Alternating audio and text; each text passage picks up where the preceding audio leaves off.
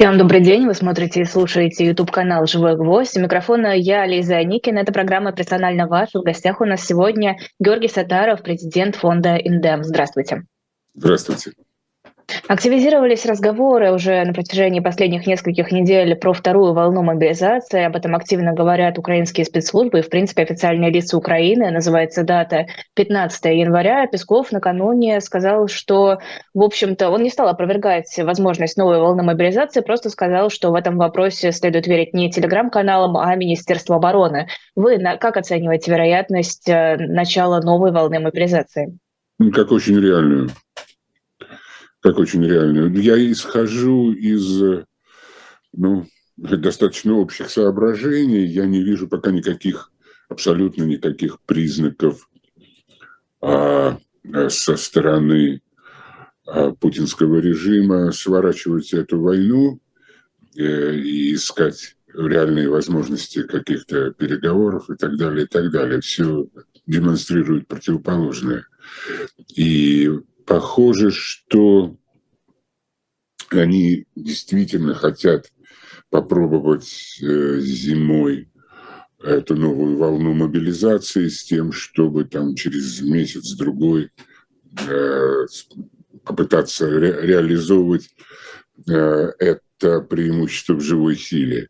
И они не оставляют сценария, не оставляют сценария все-таки э, сохранить режим э, и сохранить Путина на том, что удастся что-то подать как победу. Ну, например, э, значит, вот это вновь присоединенные восточные э, территории, может быть, они отдадут юг, они могут отдать Крым, но они будут присоединять, э, бороться за что-то, что можно выдать за победу. Но мне кажется, сейчас таких возможностей крайне мало, особенно учитывая настроение Украины вернуть свои территории в э, границы 91 -го года и не соглашаться на меньшее. Это безусловно, это безусловно, я, э, я, в общем, считаю точно так же. Но вы же вопрос задали не про объективные обстоятельства, а про субъективные намерения. Я про это... Но ведь субъективные намерения, мне кажется, должны исходить из объективных обстоятельств. Это при том, это при том, что те, кто принимает окончательные решения, могут исходить из объективных обстоятельств, а я в этом не уверен, что они это могут. Я не уверен, что там, Путин получает э, исчерпывающую э, реальную информацию он ее, в общем-то, не получал практически с самого начала своего президентства. Хорошо, тогда вопрос, когда ждать эту новую волну мобилизации? Очень многие говорили, что ресурсов на мобилизованных просто банально не хватит. Их же нужно где-то размещать, чем-то кормить, как-то обучать, а, во что-то одевать. Я думаю, что ну, вот такого рода соображения им приходит в голову. И э, а, а если бы действительно а, если бы не приходило в голову такие соображения, они бы уже давно начали вторую волну. Это понятно. Но а, они пытаются готовиться, и это обсуждается вроде бы по каким-то косвенным признакам. А, и они, эм, они пытаются извлечь уроки из явных неудач а, первой мобилизации сентябрьской. Это какие уроки? Ну, то, что, извините, не, не, не, нечем одевать, нечем снабжать, нечем стрелять. Уроки, извините, супер показательные. Вот, то есть а, абсолютного бездарного бездар, бездарной халтуры, бездар, бездарного бардака. И в этом нет ничего нового, потому что это система, которая во всем, кроме прямой наживы, демонстрирует а, ну, вот как бы тотальную халтуру, а, эта система давно функционирует так, понимаете? Это же ясно. А можно ли извлечь какие-то уроки, собираются ли они извлекать какие-то уроки из того факта, что очень многие россияне решили, что мобилизация это, в общем-то, не для них и покинули страну? Да, конечно, понятно, что это будет сопровождаться принятием каких-то решений о запрете выезда определенной категории граждан, э, скорее всего, по гендерному признаку, по возрастному и прочее. В общем, по их подверженности э, мобилизации. Вот. Скорее всего, будут закрывать границы. То есть эта вероятность, вам кажется, тоже очень реальной? Да, да, потому что, ну, тогда действительно, ну, некого будет мобилизовывать, ну, может быть, кроме пожилых женщин. Ну, вы, кстати, не ответили на вопрос, когда стоит ждать эту вторую волну. Ну, я думаю, что э, те цифры, э, которые сейчас называются, они довольно реальны, если только это не будет откладываться, например, в связи с тем, что пытаются пристально контролировать, что, в общем, не очень было принято в путинской бюрократии, принятие решений, например, о подготовке, да, э, и, может быть, сказать, несоответствие достигнутого желаемому может сдвигать эти сроки. Но я думаю, что э, скорее всего, это может происходить в январе. Тут тем более, тем более, значит, ну, пошли какие-то сигналы с э, украинской стороны, что они вот считают март активным месяцем своим. И это правдоподобно, если только они опять не, не, не, не обманывают Э, Министерство обороны и Генеральный штаб, э, как это было э, в прошлом году.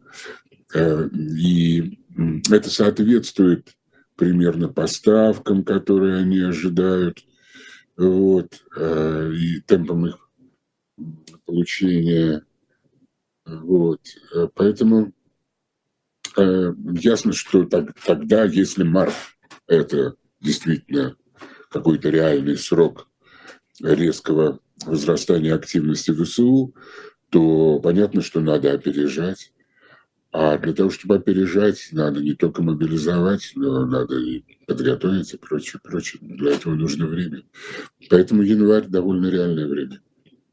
А в цифру 50, 500 тысяч мобилизованных вы верите? Это цифра, которую озвучивают как раз, как раз официальные лица Украины?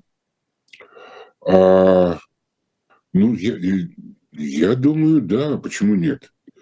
Конечно. Но это много, это больше, чем в первую волну, учитывая, да. что говорили, вот будет всего 300 тысяч, дальше вам не о чем беспокоиться, 300 тысяч это прям очень мало, еще была вот эта вот реклама, типа там одна картофелина фри из пачки, посмотрите, как мало 300 тысяч э, в рамках всей России, а тут вдруг полмиллиона, и это помимо тех, кого уже мобилизовали.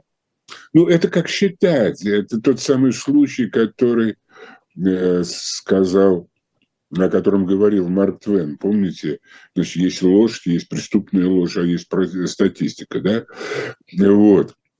А, значит, э, это как считать, если от всего населения, то там, конечно, и пожилые женщины в этой пачке картофеля, и грудные младенцы, и прочее, прочее. Вот. Так что нет, 500 э, тысяч изъять из экономики 500 тысяч человек для благородных целей денацификации и так далее, ну, дело святое. Но разве это не вызовет какую-то волну недовольства? Очень многие говорят про женский протест, который кажется самой реальной перспективой какого-то волеизъявления российского народа. Вот разве женщины, эти, у которых забирают мужей, сыновей, э, братьев, они не выйдут с протестом? Ну, так, такие риски существуют. Вот, безусловно. Но, скажем, сейчас есть достаточно ясные социологические данные, которым можно доверять, даже с учетом, вернее, и к тому же с учетом на их явное смещение а, в сторону пропутинскую по выборке, да, да, потому что те, кто против, просто не пускают интервьюеров, либо уехали, либо не пускают интервьюеров домой. Ну, известное дело. Вот. И, и то уже большинство э, спрашиваемых хочет э, замерения. Большинство от э, всей этой выборки.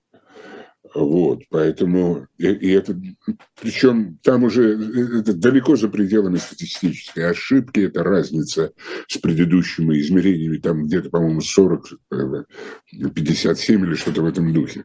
Вот, это, это очень мощно. Учитывая, что наверняка число э, не открывающих двери интервьюерам э, растет. Поэтому, если бы не это, то эта разница была бы еще больше. Вот. Но пока это недовольство, видите, выражается вот в такой э, деликатной форме. Э, Я бы сказала пассивный, а не деликатный. Ну, пассивный, да, можно сказать, более... Ну, ответы на вопросы анкеты – это тоже пассивная форма в целом, какие бы они ни были, даже очень радикальные.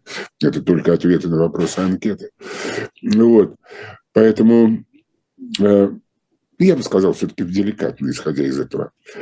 Э, так вот, э, да, конечно, э, и причем это как у Булгакова, не страшно человек смерти, но он смерти неожиданно. А так и здесь не, важно не то, что а, увеличивается риск социального взрыва, а, не, совершенно непредсказуем ни его момент, ни спусковой крючок этого взрыва, когда это начинает раскручиваться. Это совершенно невозможно предсказать. Вот, кстати, по поводу отношения к происходящему, у Соловьева, например, другое мнение. Я процитирую его высказывание из э, недавней программы. Сколько ребят, которые сейчас проходят срочную службу и говорят, дайте повоевать, ну полгода нас готовят, мы можем, знаем, умеем, наши отцы там, пустите нас туда. А, нам э, Соловьев пытается сказать, что срочники стремятся на фронт. А, нас так деликатно готовят к каким-то новым решениям, к тому, что срочников начнут официально отправлять воевать, или это инициатива Соловьева, как думаете? Э, он говорит это не нам, он говорит это себе. Он просто себя утешает, и он понимает, э, что есть основания для утешения, и надо на чем-то успокаиваться, надо придумывать какие-то новые мифы и прочее, прочее. Нет, это, это чистое самоутешение. Но зачем Соловьеву самоутешаться? Мне кажется, у него все более или менее нормально. Да нет. Плохо?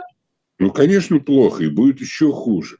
Ну, ну, ну, неужто вы думаете, что они не знают о реальной ситуации? Конечно, они знают. Думаете, боится Соловьев? Да, конечно, не только Соловьев. У него что, оказывается, чувство есть? Я в этом уверен просто. Вот. Ну, как ему есть что бояться? Ну, как бы его уже пуганули, у него отобрали собственность в Италии. Вот. И лучше ему, ему трудно представить, что существует возможность, чтобы стало лучше.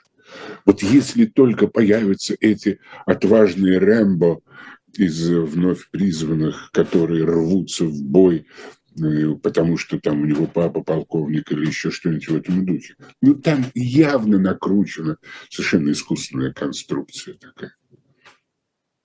Ну хорошо, тогда почему, если ему страшно, Соловьев не пытается себе соломочку постелить, а не усугублять свое положение? Ну, наверное, наверное, яма, куда надо кидать солому, настолько глубока, что он не уверен, что он может ее наполнить за оставшееся время. Ну и да, тут еще вопрос, конечно, чем наполнять, что может загладить э, такое ну, поведение и такую работу.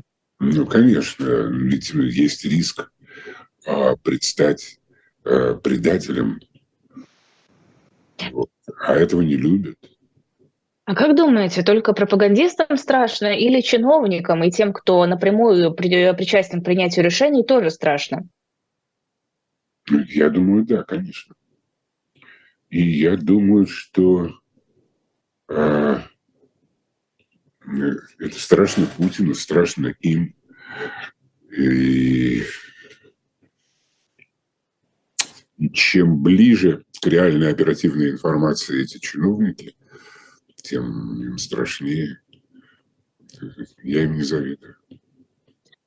А может ли этот страх, эти эмоции привести к тому, что сейчас э, у нас как-то называют дворцовым переворотом, то, на что надеются, что кто-то во власти решит сменить Путина и э, таким образом преломить ситуацию? Ну да, это, в общем, достаточно реальный сценарий, но а, для этого должно, э, должно произойти две вещи.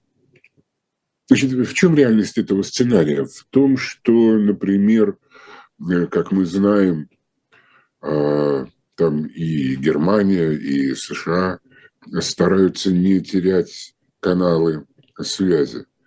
Если не напрямую с Путиным, то, по крайней мере, с какими-то людьми, которые близки к нему, и с людьми из спецслужб.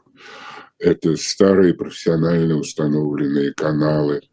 Э, раньше это был обмен информацией, а второе, позже это стало больше как дублирующие каналы. Да? Вот. И им нужно а, не, будь, не без риска оказаться раскрытыми, например, заручиться а, ну, некими формами индульгенций а, на случай участия в таком сценарии. Я не знаю, насколько это возможно. Я не специалист э, по, так сказать, оперативным э, тонкостям и неоперативным тоже, естественно. Вот, я просто человек с фантазией. Вот, и им нужно а, заручиться поддержкой и внутри каких-то элитных групп. То есть здесь нужен серьезный сговор перед таким серьезным шагом. Они трусоватые. Это же система антиотбора. Это не, это не сливки спецслужб. А служит Путину, служит так. Почему? Вот тут не понимаю, почему. Мне казалось, он должен как раз наоборот создать максимально мощную машину спецслужб, если он настолько на нее полагается. Но он полагается только на тех, на кого. Значит, а, это вроде апокрифа, а, я не выдаю это за реальность, но это близко. Значит, один из первых руководителей а, ФСБ при Путине все время ходил к нему и носил компромат на какого-то министерского чиновника или вице-премьера, там, неважно. Вот. Э, в конце концов, Путину это надоело, он сказал, что ты ко мне все время это носишь? Компрометирован, значит, управляем. Вот. А они действительно верят в это, э, хотя в реальности они переходя на такую систему отношений, человек наверху, который пытается использовать вот такую управляемость того, кто внизу, он становится от него зависимым. Ну, это ну, хотя бы при маломальски функционирующей правовой системе, судебной системе. В, в таком разложенном состоянии это уже, наверное, не работает. Ну, неважно. Вот. Э, это очень правдоподобно и похоже на этот образ мыслей. И э, отбирали, отбирали, и до сих пор отбирают а по безобидности, б по, э, так сказать, скомпрометированности и С по верности. В зависимости от места, там это может быть как бы эти три фактора, как бы менять свои веса при принятии решений. Ну, вот это вот ключевые факторы. Но отнюдь не по профессионализму, талант, пример. Тем важнее верность. Да? Вот. Э, я знаю всего за то время, пока я еще имел возможность э, получать какую-то информацию с бывшего места работы, я знаю только, наверное, пару случаев явного э, назначения по профессионализму. Пару из какого количества случаев? Из всех. Это как-то очень мало. Ну, я тоже так считаю. А по результатам вы не видите? Ну, может быть, это как раз те самые результаты, которые мы не можем наблюдать, какие-то секретные результаты, тайные. Значит, смотрите, э, э, дело в том, что э, у профессионала, которого назначают, в общем-то, на выполнение его профессиональных функций, он не попадает в ситуацию зависимости от того, кто его назначил. И э, он, он может отказаться выполнять идиотский приказ и так далее, и так далее. Да, там профессионал – это немножко другой статус и структуры личности, и они поэтому очень неудобны, профессионалы определенным, для определенного типа начальников. Понимаете? Вот. Профессионал менее управляем, скажем так. Например, ему, ему плевать там на свою скомпрометированность, потому что, так сказать, не это его цель. Его цель там добиваться профессиональных результатов ведущие и прочее, прочее. Вот и все. А в этой системе ну, профессионал не может уживаться. И то я, я это знаю, там, скажем, где-то по первым пяти-семи годам эти два примера. Потом, может быть, до меня не доходило реально то, что, ну, как бы, может быть, профессионал, но зависимый. Вот, вот и начинается вся такая фигня. По-разному. Параметрам. Хорошо, я поняла. Дворцовый, э, дворцовый переворот устраивать некому. А власть отпускать Трудно. никто не собирается. Значит, смотрите, дворцовый переворот становится гораздо вероятнее, когда, а, значит, ну вот, например, сейчас на линии соприкосновения, как деликатно выражаются у нас, относительное равновесие, да, легко согласиться. Вот. А если это, когда и если это равновесие будет снова нарушено и снова так же, как это произошло в прошлом году, в одну сторону, вот, риск скорого и не очень приятного окончания войны э, станет гораздо убедительнее даже для тех, кто пока еще находится под влиянием вот этой заразы, надежды на то, что забросаем значит, телами погибших. Вот. И э, вот тогда соблазн избегнуть. Да, а разговоры о том, что о трибунале, о его реальности, они довольно монотонно Э, так сказать, становятся все более и более настойчивыми и э, обретающими практическую форму. И это ужасно неприятно, конечно. И здесь... Как говорила Симонян, даже дворнику будет грозить Гаага. Ну, дворников хочется напугать просто и смерть страшно, что называется. Вот. Тогда уж всех, ну, как в рай. Попадание в рай, так и в Гаагу. И примерно одно и то же тут сейчас уже становится. Вот. Э, и э, вот, вот тогда а, эта ситуация резко повысит э, шанс переворота. Кстати, по поводу тел, которыми надеются забросать путь к победе, какова вероятность, что если будет или когда будет новая волна мобилизации, это станет толчком для Запада, и Запад наконец решится выдать Украине помощь уже а, в виде танков. Ну, уже говорили о том, что различные машины поставляются, но ряд стран еще не решается на это пойти. Э, ну, да, конечно. И, в общем, весь предыдущий год является яркой иллюстрацией того, как, так сказать, серьезность помощи Запада зависит от э, действий э, российской стороны. Тривиально тут не нужно ничего прогнозировать.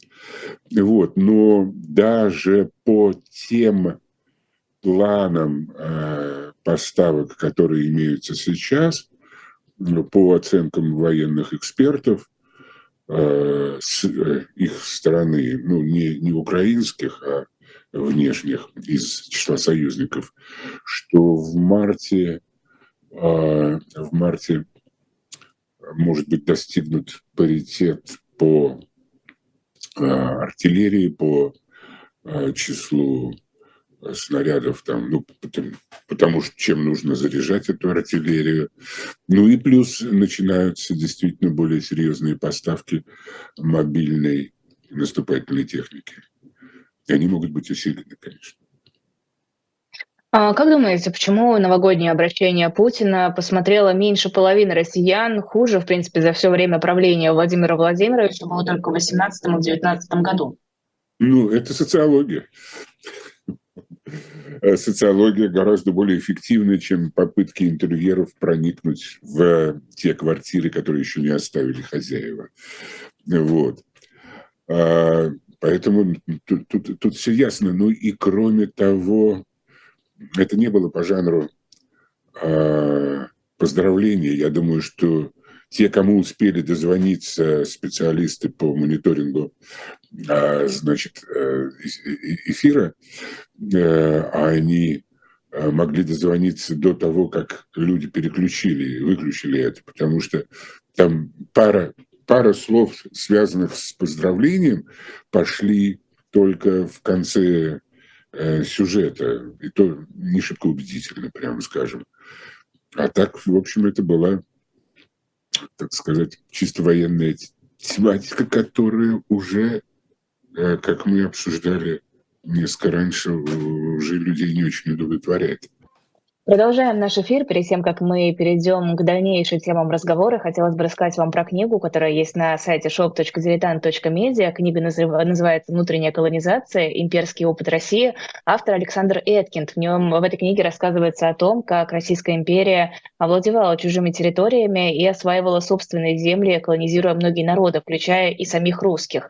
А, довольно интересная книга. Заходите на shop.diletant.media, посмотрите, ознакомьтесь. Если интересно будет, покупайте. Если не интересно, посмотрите другие книги или комиксы. Вы таким образом поддерживаете наш YouTube-канал, наших журналистов, всех, кто работает за кадром. Вы позволяете нам работать. Если не хотите ничего покупать, есть QR-код, он в углу, кажется, здесь, если я ничего не путаю. И есть ссылка под видео, по ней можно перевести какую-то сумму, если хотите таким образом оказать нам поддержку. Георгий Сатаров в нашем эфире. Продолжаем программу «Персонально ваш». Мы уже поговорили а, про мобилизацию и даже про новогоднее обращение Путина, прости господи, целых 9 минут какого-то кошмара. А, хотелось бы поговорить теперь про Александра Лапина, вот того самого Александра Лапина, генерала, на которого наехали Пригожин и Кадыров, после чего Лапин куда-то исчез. А здесь он объявляется, и вроде как, как утверждает РБК, его назначают на новый пост. Он возглавляет штаб сухопутных войск Вооруженных сил Российской Федерации. О чем нам это говорит? А, я думаю, что это прежде всего говорит о характере Путина. А, он э, довольно нетрудно обратить внимание, что он с самого начала своей президентской карьеры чрезвычайно осторожен. Особенно он осторожен по отношению к кадрам. Он э, очень сторожится и опасается э, делать э, врагов себе. И я могу привести множество случаев, а, а тут речь идет, ну, и сейчас он находится в условиях сильной зависимости от военных. Понятно, потому что э, идет э, специальная военная операция. Так это я правильно сформулировал? Вот. Кажется, да. Вот. Э, которую сам Путин, впрочем, назвал войной, э, за что ему отдельное спасибо.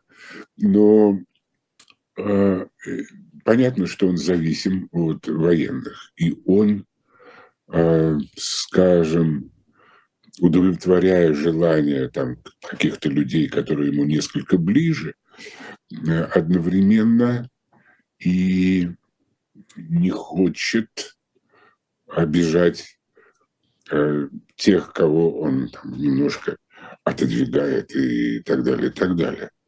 Вот, руководство сухопутными военными силами Это серьезное дело, это очень серьезное дело.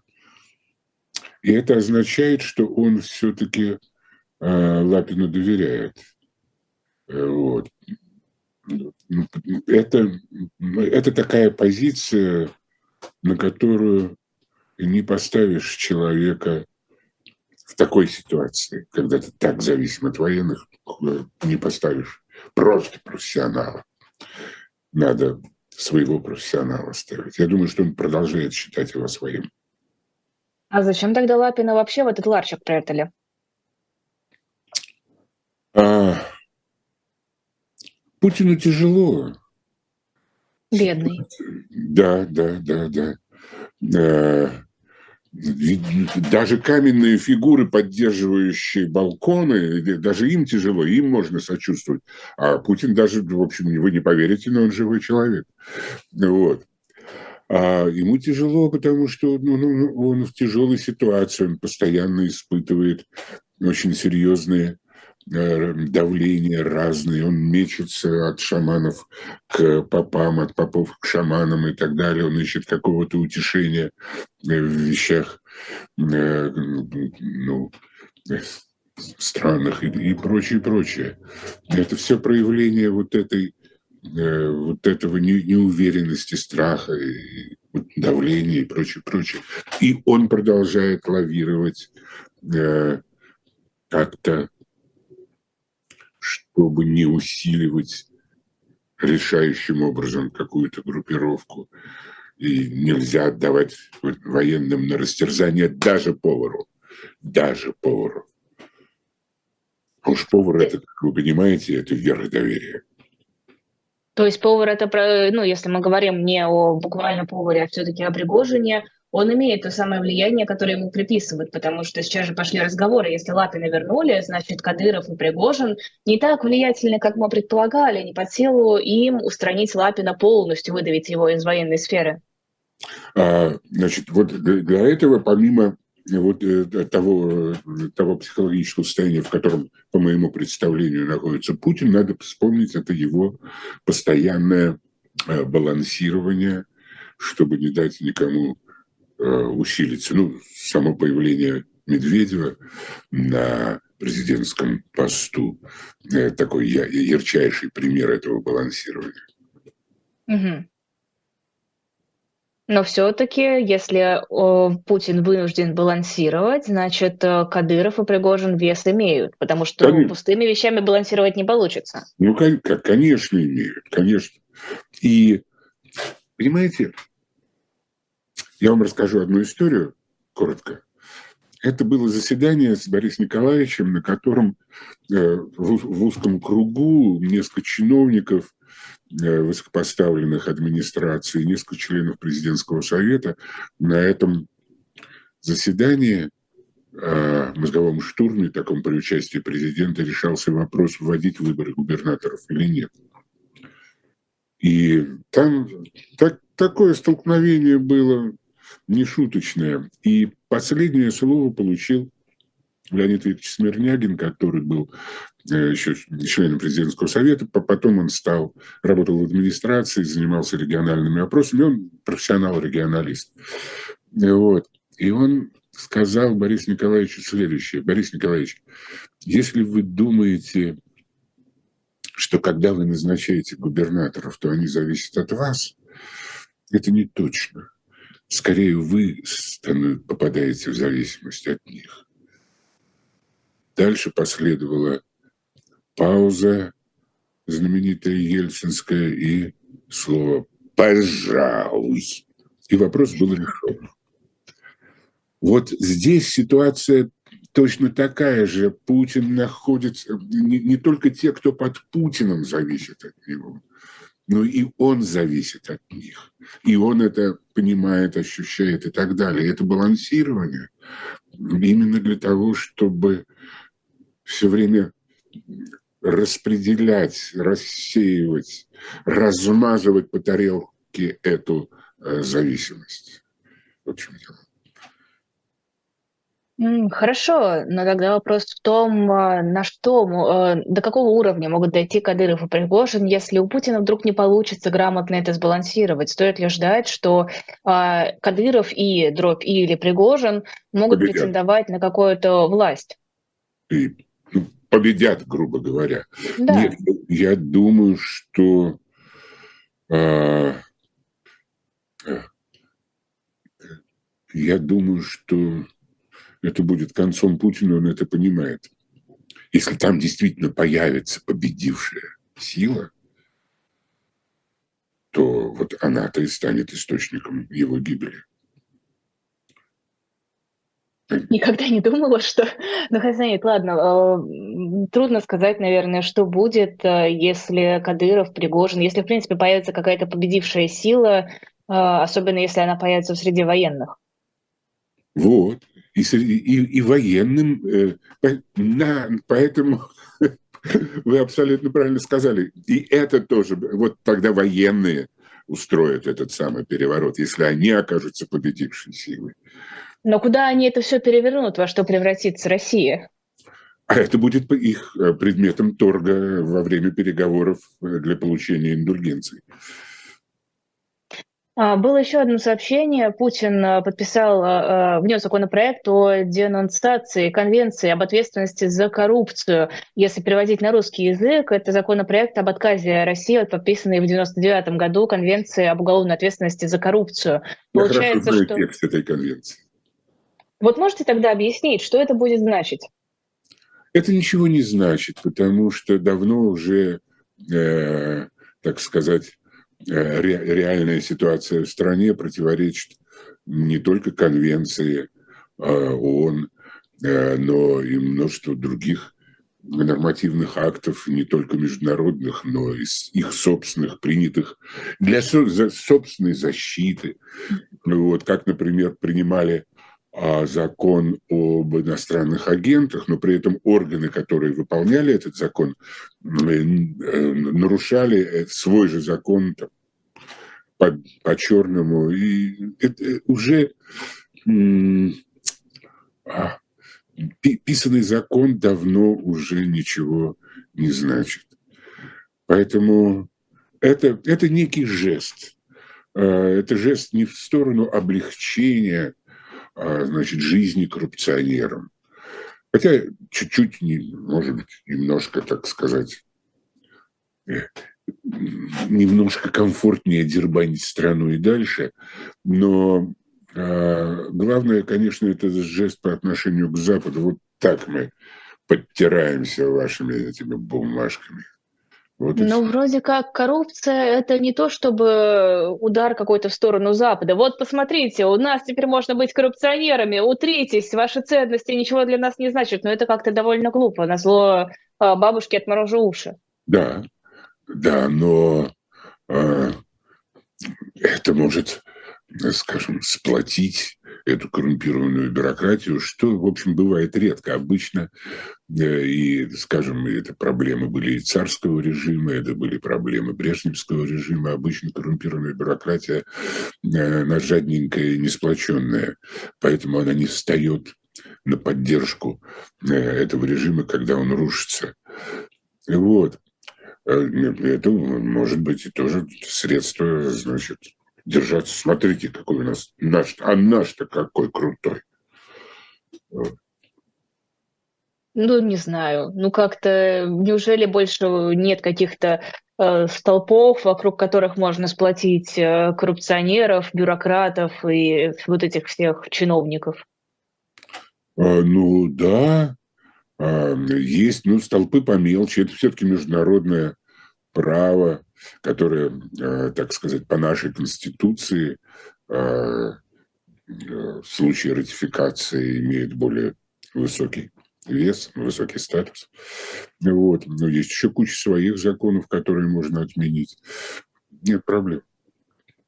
Кстати, о законах. Забавная и грустная история. Полиция возбудила, возбудила административные дела о пропаганде ЛГБТ и хулиганстве из-за обложек книг издательства Popcorn Books. А, они завернули книги, которые теперь попадают под закон о запрете ЛГБТ-пропаганды, в бумагу, на которой была написана статья Конституции, э, в которой запрещается цензура. И Хинштейн написал, э, в общем-то, об этой жалобе у себя в телеграм-канале, сказал, что а, Таким образом, Popcorn Books э, решила вступить в открытую схватку с российским государством и обществом. Это цитата, это не мои слова, это слова Хинштейна. Э, есть ощущение, что цензура у нас усиливается, усиливается просто на глазах. Вот как там дрожжи растут, э, точно так же у нас э, растет цензура, охватывает все. Есть ли какие-то границы, за которые цензура выходить не будет? Или она задавит буквально все сферы нашей жизни? Ну, на самом деле, ведь что такое цензура? Цензура распространяется на подцензурные СМИ. А что такое подцензурные СМИ? Это подцензурные СМИ, которые официально работают э, в рамках юрисдикции Российской Федерации. А что такое э, работать ограничивается ли потребление информации на территории Российской Федерации только СМИ, работающими э, вот в этом статусе под цензурными СМИ? Естественно, не ограничивается. Поэтому э, попытки, безусловно, будут. Э, ну, вот реанимируются реанимируется э, ну, торксин, который потом стал березками, то есть э, торговля тем, что нельзя купить в магазине, да, за специальные бумажки, там, чеки и прочее, или просто валюту. Э, вот. Э, это такой советский опыт. Могут реанимировать и главлит или что-нибудь в этом духе, и прочее, прочее. И э, это назовут, это подтянут под, э, под те статьи абсолютно бессмысленные, новые в Конституции, которые в 20 Вы имеете в виду дискредитацию армии, вот это вот все? Нет, не только дискредитация, дискредитация там, народного духа или что-нибудь в этом духе. Я не помню там точные формулировки. Ну, что-нибудь, как бы что-то эквивалентное, да. Вот. А, это не обязательно будет а, официально а, связано с гостайной, но вполне может такое возникнуть. Вот. Ну, нынешняя практика в общем, так сказать, условно говоря, правовая, нынешняя антиправовая практика такая, что эти нормы, их наличие или отсутствие большого значения не имеют. Больше значения имеет желание наказать. Да, но теперь появляется столько возможностей наказать. Даже не нужно делать вид, что это какое-то финансовое преступление и собирать какие-то доказательства, фабриковать их. Теперь просто берешь и наказываешь. Ну да, там звонишь, так вот донос, пиши донос на такого-то по такому-то поводу. И нужный человек пишет донос. На основании этого доноса принимается решение. Привет. Уже много таких случаев. Это признак слабости или это признак, напротив, силы того, что режим внутри страны максимально устойчив? У Никласа Лумана, одного из самых значительных социальных мыслителей прошлого а, столетия, а, есть такое определение силы власти, с которым я согласен. Власть тем сильнее, чем больше степеней свободы она в состоянии предоставить обществу. Вот ответ. Значит, здесь резко сжимается э, число степеней свободы, если вообще об этом это слово здесь применимо. Поэтому это, конечно, проявление слабости власти, безусловно.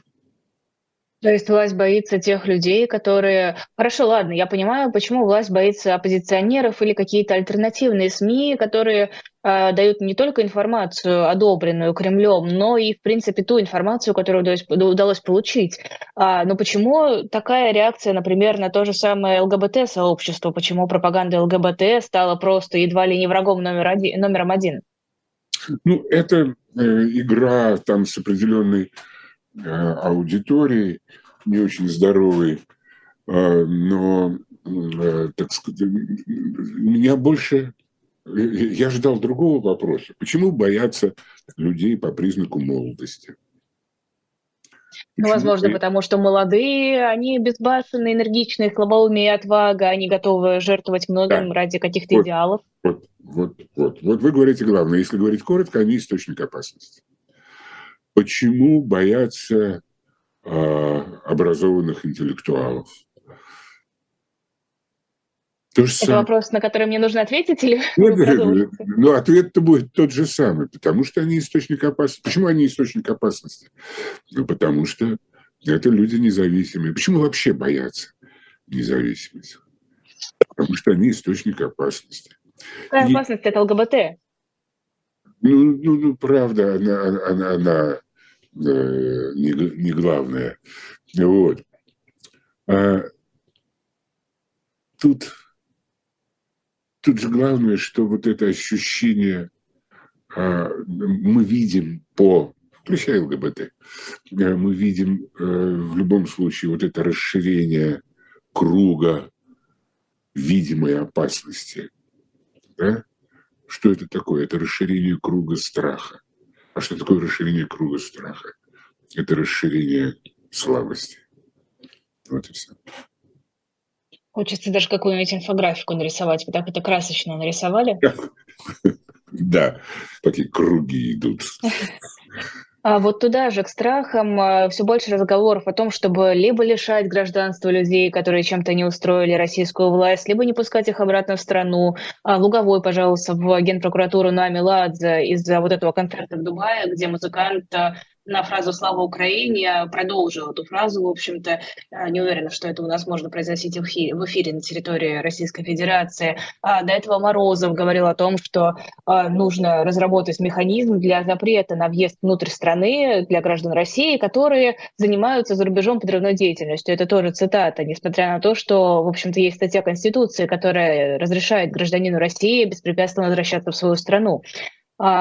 Это разговоры пока впустую, потому что у нас вроде как другие официальные лица одергивают и Морозова, и, в принципе, тех, кто говорит про то, чтобы не пускать россиян обратно. Или это такая прелюдия к тому, чтобы гражданство начали забирать, страну не пускать и mm-hmm. уже отправлять на философских а, пароходах? Mm-hmm. Ну, э,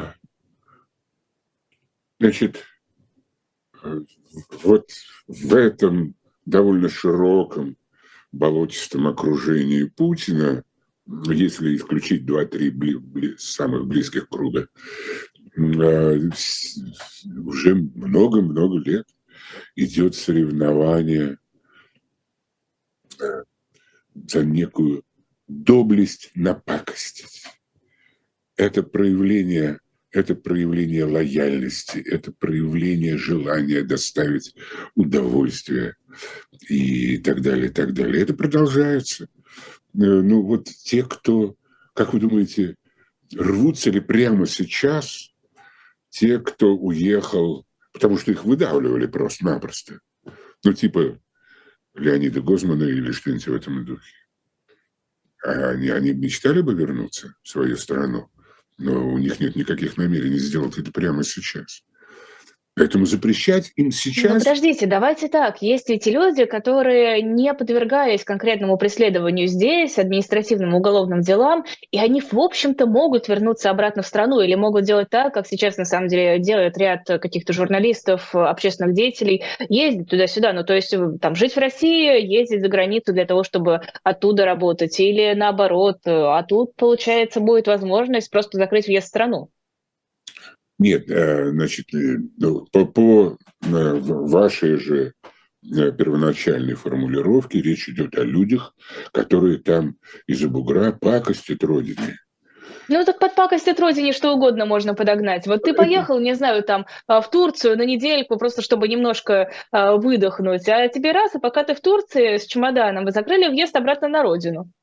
Ну, вы, вы ищете логику в стремлении лизнуть, в стремлении угодить. В этом нет никакой логики. Это чистые чувства, святые чувства этих людей а вы ищете в них вот какую-то рациональность, логику и так далее. Но это неправильно, это не соответствует объекту вашего вопроса, субъекту вашего вопроса. Хорошо, какова вероятность, что действительно начнут гражданство забирать? Или это вот все, полезали, успокоились? А, ну, это ну, я думаю, что такой шанс существует, но я не думаю, что это существенно. Я не думаю, что это существенно. Ведь это ненадолго. Ну, это, мне кажется, непозволительный оптимизм ненадолго. Ненадолго может затянуться на годы, хорошо, если не на десятилетия. Нет. Нет? Нет. А можно э, раскрыть источник ваших позитивных ощущений? А, другие, давайте не обвинять меня прямо в том, что это позитивное ощущение, потому что, ну, скажем, если приписывать мне пропаганду о необходимости поражения России, то я не отношусь к числу людей, которые считают, что вот тут-то и начнется прекрасная Э, жизнь. Значит, тут появятся новые сложности и трудности, и все станет э, совсем по-другому непросто. Не так, как сейчас непросто, но совсем по-другому. Очень непросто, я вас уверяю. Вот. А, поэтому мы, мы ведь сейчас говорили о э, наш весь предыдущий сюжет, минуты семь, наверное, это были сюжеты о страхах действующей элиты, правильно? Вот. Э, поэтому я продолжаю фактически эту логику. Вот. Э, я думаю, что э, противостояние, которое сейчас возникло, совершенно уникальная Россия никогда не находилась такой изоляции, ну, может быть, во время Крымской войны по совпадению, когда там турки объединились с ведущими европейскими странами и напали, значит, э, и снова Крым, вернее. И, и Все опять... вокруг него вертится. Да, вот. Э, но это крайне редко было. Обычно Россия всегда была Э, в какой-то серьезной коалиции. Сейчас нету никакой коалиции. Лукашенко есть. Лукашенко – это мастер избегать чего бы то ни было, э, как бы вы, этого не, как бы вы это ни назвали. Вот, кстати, Лукашенко будет у своих недоброжелателей забирать гражданство с этого лета. Да он может все что угодно забрать, и это тоже ненадолго, господи. Вот. А, Дело в том, что это противостояние чрезвычайно серьезное, с чрезвычайно серьезными мощными кругами, которые идут э, даже далеко за пределы Европы. И э, уж точно той коалиции, которая поддерживает Украину, серьезное затягивание более чем невыгодно. А, оно, истощает их, а, прежде всего. И, и они все больше и больше понимают, что а, они должны, в общем, как бы менять свою тактику коалиционную, соучаствуя в украинском сопротивлении этой агрессии. Но не вступая напрямую. Да, конечно. Да, конечно. Но то, что они делают, это, это один из решающих факторов. Ну, то есть вы считаете, что конфликт не может тянуться долго? Я имею в виду вооруженный конфликт в активной фазе. Да, да, да, да, да. конечно. Спасибо огромное. Это был Георгий Сатаров в программе «Персонально ваш» на YouTube-канале «Живой гвоздь». Это был интересный, поучительный разговор. Благодарю вас за него. Спасибо вам за приглашение. Всегда рады. Сразу после нашего эфира в 16.05 будет программа «Курс Потапенко» с предпринимателем Дмитрием Потапенко. Затем в 17.05 программа «Слуха и эхо». На ваши вопросы ответит Алексей Кузнецов. Можете уже начинать их готовить, начинать их писать. Можете скидывать их в чат трансляции, не этой трансляции, а той, которая «Слух эхо» с Алексеем Кузнецовым, чтобы он заранее продумал ответы на ваши вопросы. В 19.05 программа «Особое мнение» экономиста и профессора Чикагского университета Константина Сонина. Тоже обязательно приходите. В 20.05 программа Money Talks с Евгением Коганом. И в 21.00 всеми да. любимая Екатерина Шульман и Максим Сейчас я запишу